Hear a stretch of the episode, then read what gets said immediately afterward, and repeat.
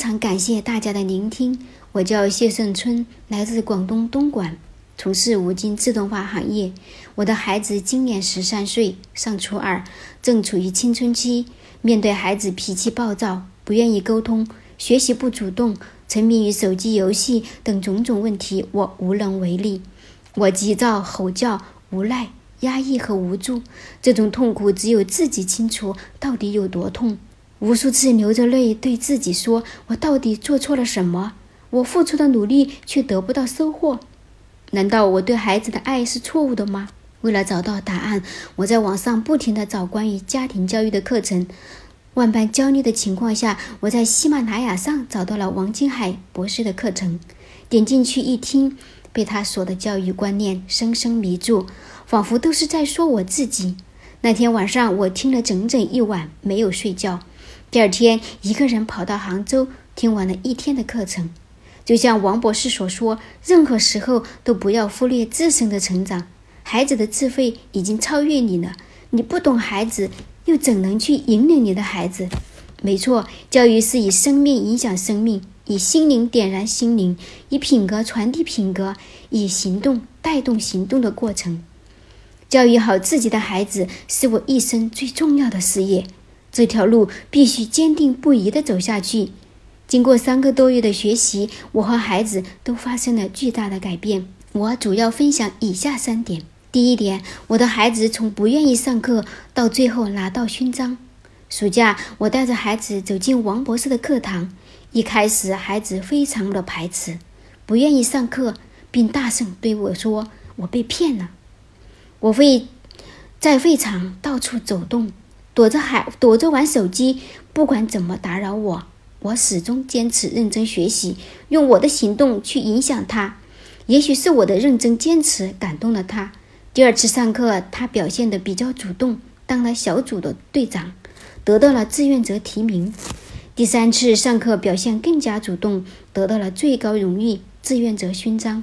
一个自信、阳光、开朗的孩子展现在我眼前。回到家，主动帮助他的朋友借游戏，制定短期、中期和长期目标。当我看到他这一举动时，我感动的流泪了。我看到了希望，使我更加有勇气继续往前走。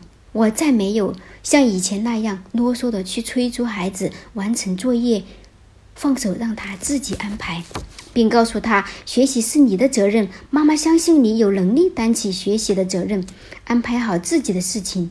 结果，他也是主动完成了自己所有的安排。我也做到了在孩子面前不发泄情绪。只要他在我身边，我总是在找各种机会挖掘他身上的优点，并把优点放大，鼓励他，表扬他。第二点，孩子考砸了，我是这样处理的：月考后，孩子打电话给我，没有考好，尤其是英语考得特别差，但总分在原来的名次上进步了好几名。我听了，心里咯噔一下，立马告诉自己不要生气，一定要控制好自己的情绪。马上很温和地回复孩子说：“宝贝，这次考差了没关系，其实你也很想考好，你的压力也很大，妈妈理解你的心情，而且这次你也进步了几名，这都是你努力的结果，妈妈祝贺你。我们只要一直坚持努力，每次进步一点点。”妈妈相信你一定会实现你的短期目标，妈妈会和你一起努力的。我爱你，宝贝。当孩子听完我的话后，在电话里轻声说了声“嗯”，我能感受到他内心是很感动的，我们的关系更亲近了。虽然分数进步不大，但我相信只要我坚持不放弃，我愿意用百分之百的努力换取孩子百分之一的进步。第三点，关于手机使用和控制。暑假我强迫收了他的手机，但是我后来意识到，孩子生在电子产品时代里，想要得到的东西越是控制，就越想得到。思来想去，我选择信任他，还给他手机，由他自己掌控。这也是培养孩子自律的机会。回到家，我们开了家庭会议，一起制定了使用手机的规则。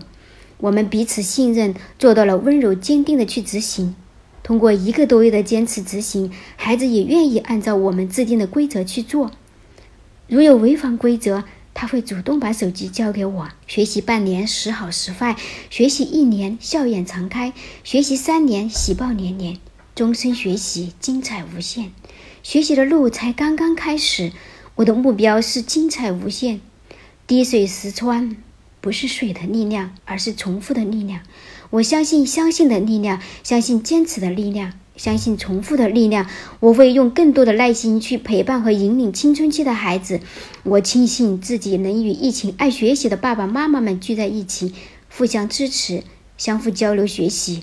真诚的感谢福音，感谢王博士创办了如此优秀的学习平台，感谢我的孩子来到我身边，因为有了你，妈妈才有机会学习和成长。你是上天给妈妈最好的礼物，你的独立、责任、担当和乐于助人的品质值得我学习。妈妈因有你而感到骄傲。